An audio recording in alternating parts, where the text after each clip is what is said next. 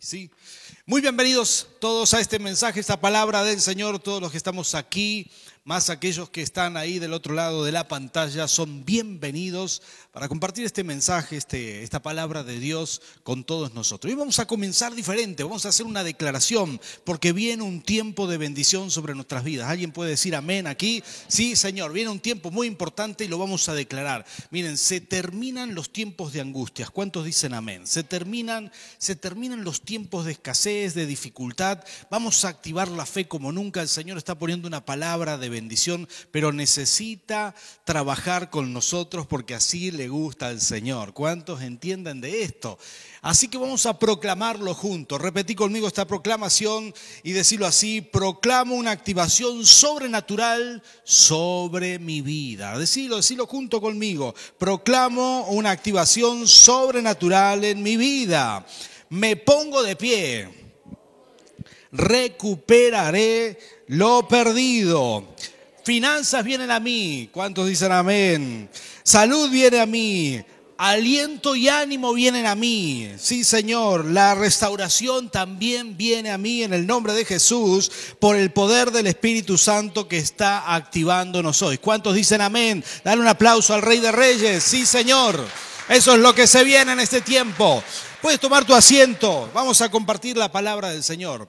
La verdad que este es, un tiempo donde recibimos muchas, muchas eh, necesidades, bueno, muchos motivos de oración, para decirlo de esta manera. Recibimos muchos motivos de oración donde la gente quizás está pasando un momento difícil. Ustedes verán que hay situaciones eh, un poco adversas así en todo nuestro alrededor, desde el clima por ahí que no nos favorece en ciertos lugares, ¿verdad? Hay sequía en algunos lugares, hay incendios en otros lugares, el coronavirus que no afloja, y todo lo que se está viviendo aún a nivel país. Nosotros en Argentina estamos viendo una crisis financiera importante, pero ¿qué vamos a hacer frente a esto? ¿Cuántas veces hemos sentido que una puerta se cierra? ¿Cuántas veces hemos sentido la adversidad cerca nuestro? Sin embargo, nunca nos hemos rendido. ¿Cuántos dicen amén? Siempre hemos confiado en el Señor y el Señor siempre estuvo con nosotros. Hemos pasado momentos difíciles, todos hemos pasado. Alguna vez esto te puede pasar, estar transitando un momento de dificultad, un momento de adversidad,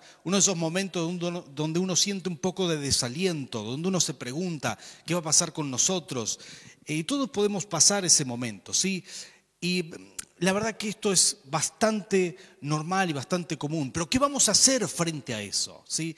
Quiero contar una anécdota que conté el otro día aquí, que, que sucedió acá en nuestra iglesia mientras estábamos pintando una paloma nos quedó atrapada.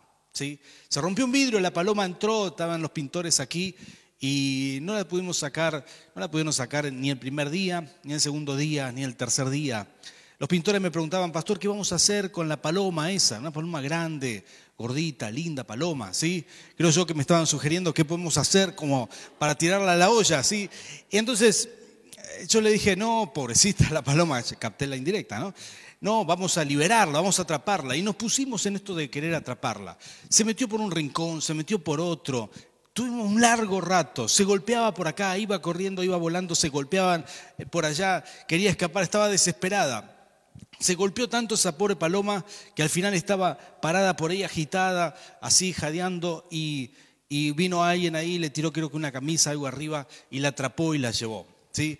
Y la llevamos afuera, la, liberaron los muchachos, yo lo vi con mis propios ojos, no fue ninguna olla, fue liberada. Y cuando sucedió eso, yo pensé, si esta, esta paloma hubiera sabido que solamente la queríamos atrapar para ser liberada, sin dudas se hubiera dejado atrapar.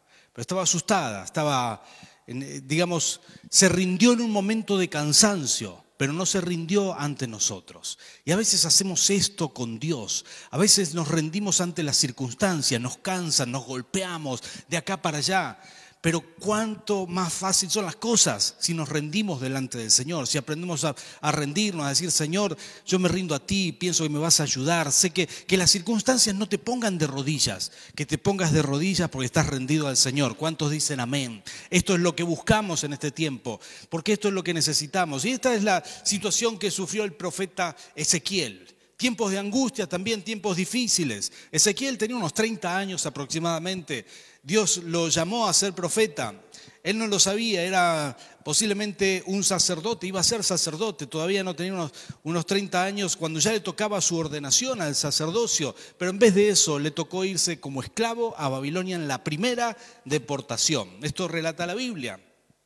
Se lo llevaron como esclavo y cuando llegó a Babilonia, él dijo, todo mi ministerio está perdido, acá no puedo ser, no puedo ser el profeta que yo, eh, perdón, no puedo ser el sacerdote que yo pretendía ser. Sin embargo, ahí el Espíritu Santo lo visitó y en vez de sacerdote en el templo de Israel, fue uno de los grandes profetas que profetizó las cosas buenas que le iban a pasar a su pueblo en el futuro. En medio de la adversidad, el Espíritu Santo lo visitó.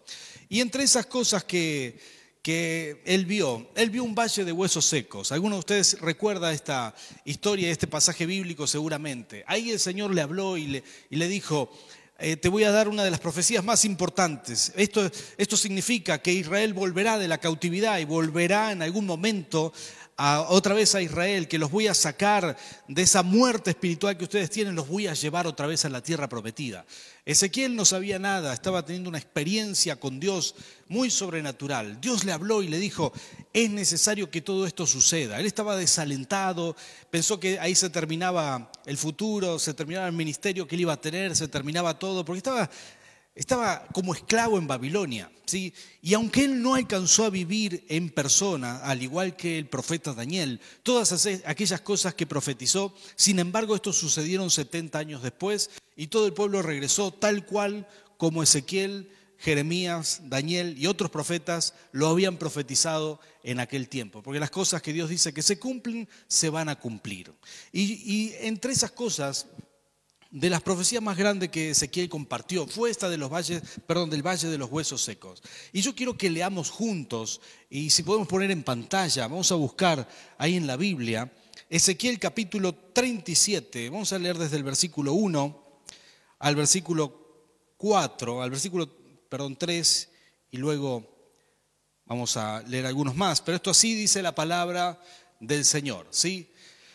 Ezequiel capítulo 37 el Señor lo lleva para que vea una visión. Dice, la mano del Señor vino sobre mí y su espíritu me llevó y me colocó en medio de un valle que estaba lleno de huesos. Me hizo pasearme entre ellos y pude observar que había muchísimos huesos en el valle, huesos que estaban completamente secos. Y me dijo, hijo de hombre, ¿podrán revivir estos huesos? Y yo le dije, Señor, omnipotente, tú lo sabes. Ahora diga conmigo, Señor omnipotente. Ahora diga conmigo, el Shaddai. Esto es lo que significa omnipotente.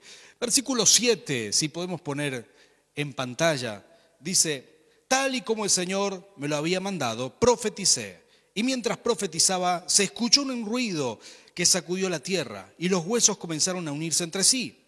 Yo me fijé y vi que en ellos aparecían tendones y les salían carnes y recubrían la piel, perdón, y se recubrían de piel, pero no tenían vida. Versículo 9, entonces el Señor me dijo, profetiza, hijo de hombre, conjura al aliento de vida y dile, esto ordena el Señor omnipotente, ven de los cuatro vientos y dales vida a estos huesos muertos para que revivan. Y yo profeticé tal como el Señor me lo había ordenado, y el aliento de vida entró en ellos. Entonces los huesos revivieron y se pusieron de pie. Era un ejército numeroso. Aleluya. Me encanta esta palabra. De huesos secos a un ejército numeroso. ¿Sabes qué? Aquí el Señor le muestra a Ezequiel algo maravilloso, algo como te dije recién, algo que habría de suceder y algo que de hecho sucedió. Dios restauró al pueblo de Israel. En un momento la situación espiritual de ellos era esta, la de huesos secos. De hecho ellos se decían a sí mismos y el Señor escuchó el campamento de los exiliados, de los que estaban ahí, perdón, cautivos, escuchó las cosas que el pueblo de Dios decía. Algunos decían entre ellos somos huesos abandonados. Esas fueron las palabras que usaron. Literalmente nuestros huesos se han secado, ya no tenemos esperanza, estamos perdidos. Estas eran las palabras que el pueblo de Dios que tenía que haber proclamado palabras de bendición, esto es lo que estaban diciendo. Y el Señor escuchó todo eso, pero levantó un profeta, levantó un siervo de Dios, levantó a alguien que pueda hablar lo contrario para que aquellas cosas que estaban diciendo mal no sucedieran, si no sucediera lo bueno que Dios quería que sucediera. Y yo creo que en este tiempo lo mismo estamos viviendo nosotros de alguna manera, quizás estamos viendo estas circunstancias adversas, estamos viendo coronavirus por todos lados, al menos en nuestra ciudad y, muchas ciudades vecinas, aledañas, países limítrofes también. Estamos viendo cómo avanza este, bueno, la enfermedad del coronavirus y encima otro tipo de problemas se nos suman aquí en Argentina. Sin embargo, no podemos doblegarnos frente a esto. Dios está activando la iglesia, Dios está llamando, Dios está haciendo un llamado y tenemos que aprender a escuchar. Que el Señor recorra nuestras casas, nuestros hogares y no escuche quejas, jamás escuche palabras como estas, como las que dijeron los israelitas en Babilonia, somos huesos abandonados abandonados, estamos secos, estamos perdidos. Eso no es para nosotros. ¿Cuántos lo creen? Aleluya. Dios tiene otro propósito y si nos mantenemos creyendo, saldremos adelante. Tal como pasó en ese tiempo, volverá a pasar hoy otra vez. Ahora, me encanta porque Dios no da puntadas sin hilo. Él nos llevó al desierto. Los llevó a algún lugar ahí, huesos secos. No sabemos muy bien, quizás alguna batalla se libró en ese lugar, quedaron todos los, los huesos. Primero fueron cadáveres, nadie los juntó, nadie los enterró, quedaron ahí ah, expuestos. ¿sí? Y aquí va la primera la situación. Dios le dice a Ezequiel, Ezequiel, ¿vivirán estos huesos? Ahora, ¿qué dirías vos si estarías ahí? Es una pregunta que implica muchas cosas, porque cualquiera que está viendo los huesos y los está viendo y está razonando y está usando su cabeza como tiene que usarla, va a decir, bueno, el tiempo no se va a volver para atrás, los huesos ya dejaron de tener vida, el tiempo seguirá avanzando y es más, se aleja cada vez más de la vida que alguna vez tuvieron, el tiempo va avanzando, se va a ir secando, estos, huesos se van a ir disolviendo, deshaciendo, se van erosionando con el tiempo y con el tiempo no quedará nada. Esta era la respuesta lógica, vivirán no, ya pasó la vida que ellos tenían, este, el tiempo no va a volver para atrás. Ahora, Ezequiel sí sabía cómo responderle al Señor. Y de aquí podemos aprender mucho, porque Jesús hacía lo mismo. Cada vez que iba a hacer milagros, cada vez que iba a desatar poder, él hacía una pregunta. ¿Notaste esto? Siempre hacía preguntas. De hecho, Pedro se hundió y, y Jesús le dice, ¿por qué dudaste, Pedro? Siempre hacía preguntas. Había una multitud y Jesús dijo, ¿qué tienen para darle de comer? Alguno dijo por ahí, tenemos unos peces y unos panes, pero Jesús hacía preguntas, estaba con un ciego y le dice, ¿qué quieres que te haga? Alguno diría, esto es lógico, está ciego, quiere que lo sanes, pero no siempre es lógico. Hay gente que quizás pediría otra cosa porque su fe no le da para creer que Dios podía hacer un milagro así. Al padre de un muchacho sordo mudo, Jesús le dijo, ¿y crees esto? Entonces el padre le dice, sí creo, pero ayuda a mi incredulidad. Fue muy honesto y Dios lo bendijo. Frente a esa pregunta, él recibió un milagro para su hijo, pero supo qué responder a esa pregunta. Hubo fe en su corazón. Hace unos días atrás, bueno, estuvimos en cama, estuvimos, en realidad estuvimos aislados, muy pocos síntomas tuvimos de coronavirus. Ayer me entregaron los análisis y me confirmaron de que de que realmente tuvimos coronavirus. Hicimos tres análisis. Primero fue un hisopado, después uno de sangre y después uno de sangre que contaba, contaba los anticuerpos y recién ahí es el tercero dio positivo y ahí nos enteramos que tuvimos coronavirus. Efectivamente, ahora estamos inmunes por una temporada, no nos podemos volver a contagiar, pero en ese momento eh, hubo unos días que me dolía la cabeza, no tuvimos grandes síntomas, la verdad que la pasamos muy bien, yo le doy gloria a Dios por eso realmente. Sin embargo, cuando estaba ahí, yo podía casi escuchar la voz del Señor que decía, ¿y qué crees que puedo hacer? ¿Qué crees que puedo hacer? Y dentro mío yo un día de esos le dije, Señor, yo creo que saldré victorioso de todo esto, que estás conmigo, que tú peleas mis batallas, que nada malo va a pasar en el nombre de Jesús. Porque quizás hay alguien enfermo, quizás hay, alguien que nos está escuchando desde el hospital o desde su cama y que está conectado con esta reunión. Bueno, esta palabra es para ti. Uno tiene que decirle, Señor, yo creo en ti, tú peleas mis batallas, saldré victorioso, tú me vas a sanar en el nombre de Jesús. Y los que estamos aquí podemos decir amén, ¿verdad? Ahora, saber responderle al Señor es muy importante. Ezequiel le dijo, sí, eh, tú eres el omnipotente, tú eres el Yadai, tú eres el que todo lo puede hacer. Esa fue la respuesta correcta. A partir de, eso se liberó el poder de Dios y se liberaron las palabras proféticas que él estaba autorizado a dar en ese momento. Entonces ahí fue que Ezequiel empieza a dar la primera palabra. Dios le dice, tenés que hablarle a estos huesos para que revivan. Entonces él suelta esa palabra y los huesos empiezan a unirse y empiezan a juntarse. Y esto es como una de estas películas, ¿verdad? esas películas donde vemos, quizás nos evoca el momento de la creación, el poder de Dios, de cómo Él puede crear del polvo, de la nada. Ahora, ahí estaba viendo algo que nadie pudo ver más que Ezequiel, algo maravilloso. Ah, él estaba viendo el poder de Dios, todo, todos esos huesos, esos huesos secos empiezan a revivir de una forma extraordinaria, empiezan a tener Em, digamos, empiezan a juntar, se empiezan a unir, empiezan a, cubrirse con carne, con tendones, dice, con piel por último, y quedaron todos esos huesos que ahora eran cuerpos tirados en el piso y el paisaje cambió totalmente. Él había caminado ese lugar, había caminado por esos huesos secos y ahora estaba viendo cuerpos, cuerpos, cuerpos, todos los cuerpos. No tenían vida, estaban tirados en el piso, pero, pero estaban pero ya estaban listos para recibir la vida. A veces proclamar sobre nuestras circunstancias trae resultados extraordinarios. ¿Cuántos de ustedes lo creen? Hay personas que no se animan a hacer esto, hay personas que, dudan de sus palabras, pero Dios nos está llamando a proclamar. Ezequiel hizo lo que Dios le dijo y proclamó que los huesos iban a revivir. Inmediatamente los, los huesos empezaron a juntarse y sucedió todo esto que acabamos de relatar y acabamos de leer. Pero me gusta esto que dice la palabra del Señor.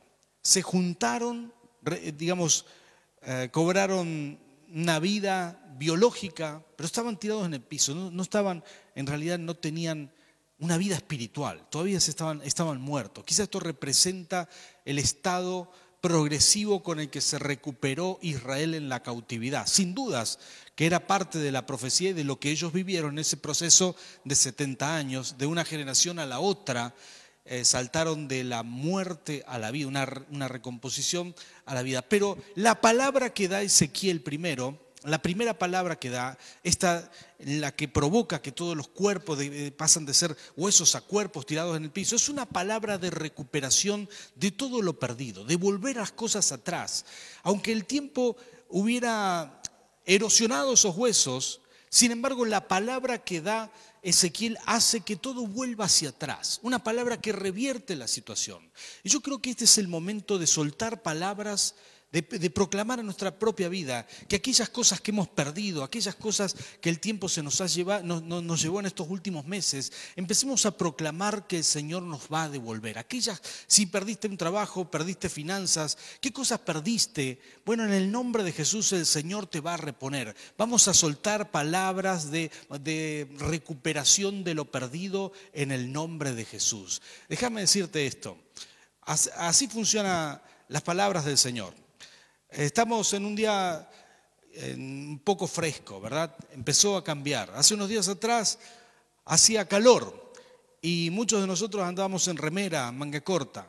Hacía mucho calor, pero de golpe el pronóstico dijo, los días van a cambiar y, eh, de hecho está pronosticado para el lunes, me dijeron recién, posiblemente algunas heladas o algunas cosas así, eh, digamos, quizás nevada en la montaña, helada en el llano, y algunos están preocupados por el frío que va a ser. En pleno octubre, así es Mendoza, cambia de golpe, empieza a soplar el viento sur y uno está en una tarde de calor y, ves el pronóstico y si esto será posible. Sin embargo, el viento sur empieza a soplar, a soplar, te acostás a dormir, sopla toda la noche, te levantás y hace frío y no lo puedes creer. Bueno, así son las palabras que proclamamos en el nombre del Señor. Ahora lo proclamamos, estamos en el calor, en el calor de los problemas, los proclamamos, pero en el nombre de Jesús te vas a levantar y todo el clima cambió para la gloria del Señor. ¿Cuántos dicen amén? Así son las cosas que proclamamos. Proclamamos recuperación y eso viene en camino. Proclamamos que el Señor nos, nos respalda en nuestro matrimonio, en nuestro trabajo, en nuestras finanzas y eso viene en camino, porque lo estás proclamando en el nombre de Cristo Jesús. Hace unos días atrás contaba estas experiencias en mi casa todo el tiempo. Alguien golpea la puerta diciendo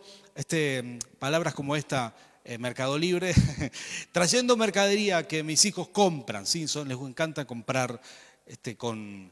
Encanta comprar, compran, venden, siempre están haciendo ese tipo de cosas. Cada rato ya sabemos que eh, si golpean la puerta, dos por tres es algún producto que entregan para mis hijos. Simplemente ellos tocan un botón ahí, ¿verdad? Este, mi hijo mayor, por supuesto, tiene sus finanzas y hace sus negocios y compra y vende. Este, otro de mis hijos que no tiene sus finanzas propias usa mi tarjeta, ¿verdad? Entonces compra, regala, te compré esto, papá, y me, compré esto, y todo con mi tarjeta. Y, y hace todos esos negocios. Pero así funciona, solamente tocan un botón, esperan, y a los días alguien toca la puerta y ahí te entregan el producto. Así son las bendiciones que proclamamos. Hoy lo proclamás, hoy lo soltás, hoy lo declarás y mañana la bendición está tocando a tu puerta en el nombre de Jesús. ¿Cuántos dicen amén? Animate a proclamar, vamos a recuperar lo perdido. El Señor me habló de esto. Vamos a recuperar muchas cosas perdidas en este tiempo. Solamente hay que proclamarlo, hay que enfocarse correctamente porque es lo que el Señor quiere hacer. Pero acá viene lo mejor. Dice que los cuerpos estaban tirados, ya no eran huesos, eran cuerpos. Y el Señor le dijo a Ezequiel, tenés que proclamar algo más, tenés que proclamar aliento de vida.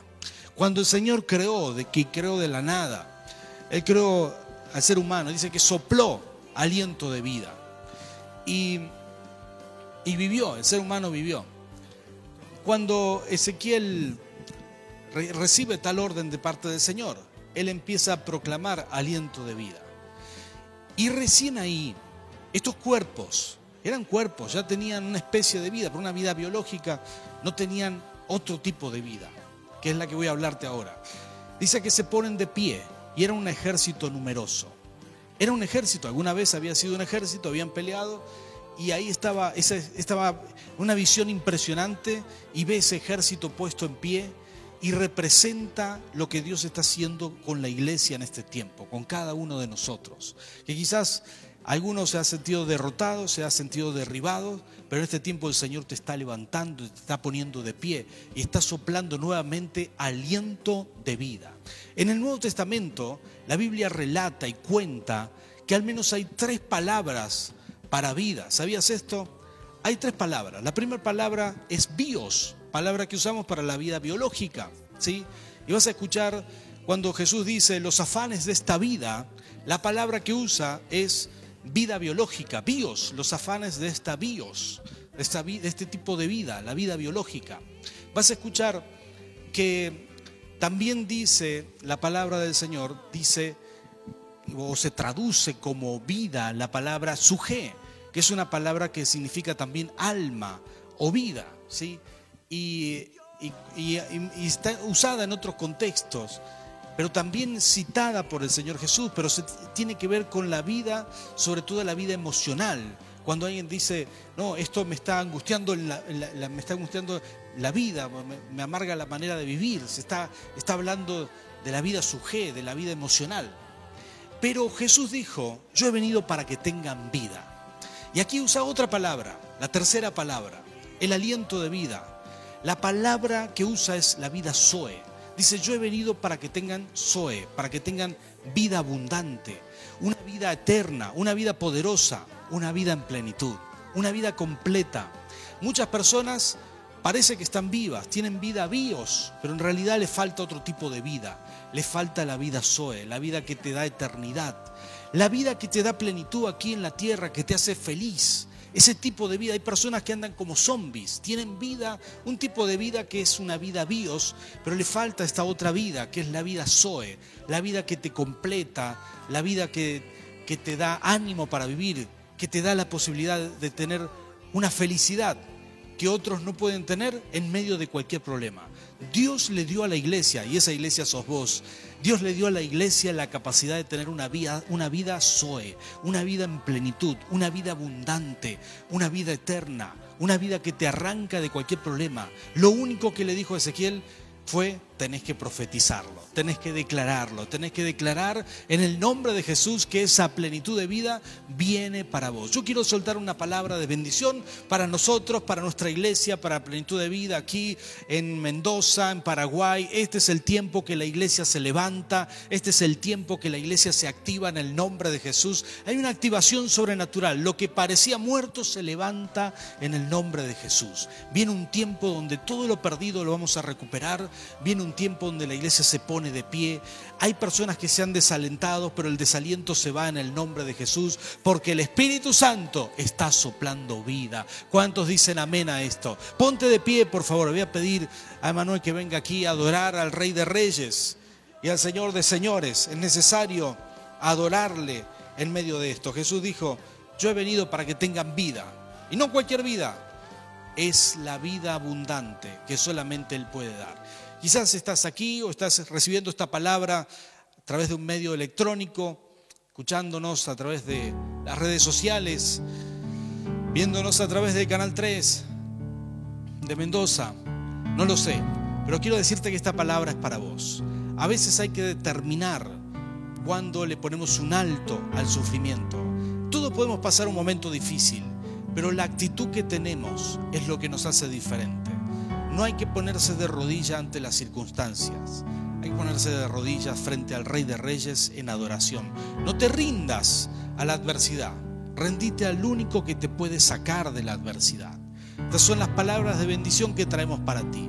Este es el tiempo de, de vivir de otra manera, de experimentar el poder de Dios en nosotros, en nuestro corazón, en nuestra vida, de levantarnos. Y quizás, quizás en estos últimos meses, con todo lo que está pasando en el mundo, te sentiste un poco perdido, te sentiste sin poder disfrutar la vida, pero quiero decirte que ahora la proclamación que vamos a hacer nos va a activar para tener un, un tiempo nuevo de vida Zoe, una vida distinta, una vida en plenitud, una vida llena de la presencia. El Señor te está llamando, te está llamando para impartirte más, para soplar este aliento de vida cada mañana, cada, en cada momento de intimidad, cada momento de oración. El Señor va a ir soplando, va a levantarte, te, vas, te va a llenar de una vida abundante, de un ánimo para vivir. ¿Sabes cuánta gente nos dice, pastor, estamos desalentados, estamos desanimados? Este es el tiempo de animarse en el Espíritu Santo. Dios te va a levantar, te va a poner de pie, te va a activar nuevamente. Este es el momento este es el tiempo de vivir la vida que el Señor nos ha regalado, de apropiarse de esta vida. No, es, no son los afanes de esta vida. Claro, el que está viviendo dependiendo de los afanes de la vida bios, de la vida pasajera, entonces ese está perdido. El que está viviendo de la vida emocional y, y está perdiendo mucho en este tiempo, oh, ese también está perdido. Pero nosotros estamos viviendo por la vida Zoe, viviendo por la vida del Espíritu, viviendo por una vida mucho más profunda que cualquier otra vida. Así que vamos a orar juntos. Vamos a pedirle al Señor que Él traiga un renuevo. Ahora vamos a proclamar. Hay una activación. Cuando lo proclamamos sucede como lo hemos dicho. El viento empieza a soplar, empieza a soplar y todo cambia. Y viene un tiempo nuevo sobre nuestra iglesia, sobre nuestro ministerio, sobre tu vida en el nombre de Jesús. ¿Qué fue lo que perdiste en este tiempo? Perdiste trabajo, perdiste finanzas, perdiste felicidad, perdiste alegría. Estás triste estás afligido, todo eso lo vamos a recuperar en el nombre de Cristo Jesús. Padre Santo, Señor, a ti te damos la gloria, Rey. Queremos proclamar esta palabra, Señor, y bendecir, Señor, nuestra propia vida, nuestra iglesia, ministerio y cada persona que está aquí conectado a través de internet, que está aquí presente, Señor, en el nombre de Jesús. Señor Espíritu Santo, Señor, sopla tu presencia Sopla aliento de vida, Señor, en el nombre de Jesús y que en este momento tu presencia, tu Espíritu Santo y ese viento recio entre en cada hogar a través de las conexiones de internet. Señor, en el nombre de Jesús, marca, Señor, con tu fuego, con tu presencia, Señor. Hay una activación sobrenatural. Tú empiezas a llamar a tu iglesia, Señor, y, y Señor, se empieza a poner de pie, como un ejército numeroso, se empieza a poner de pie. Espíritu Santo, sopla, sopla, sopla, Señor. Todo lo perdido vamos a recuperar, Señor.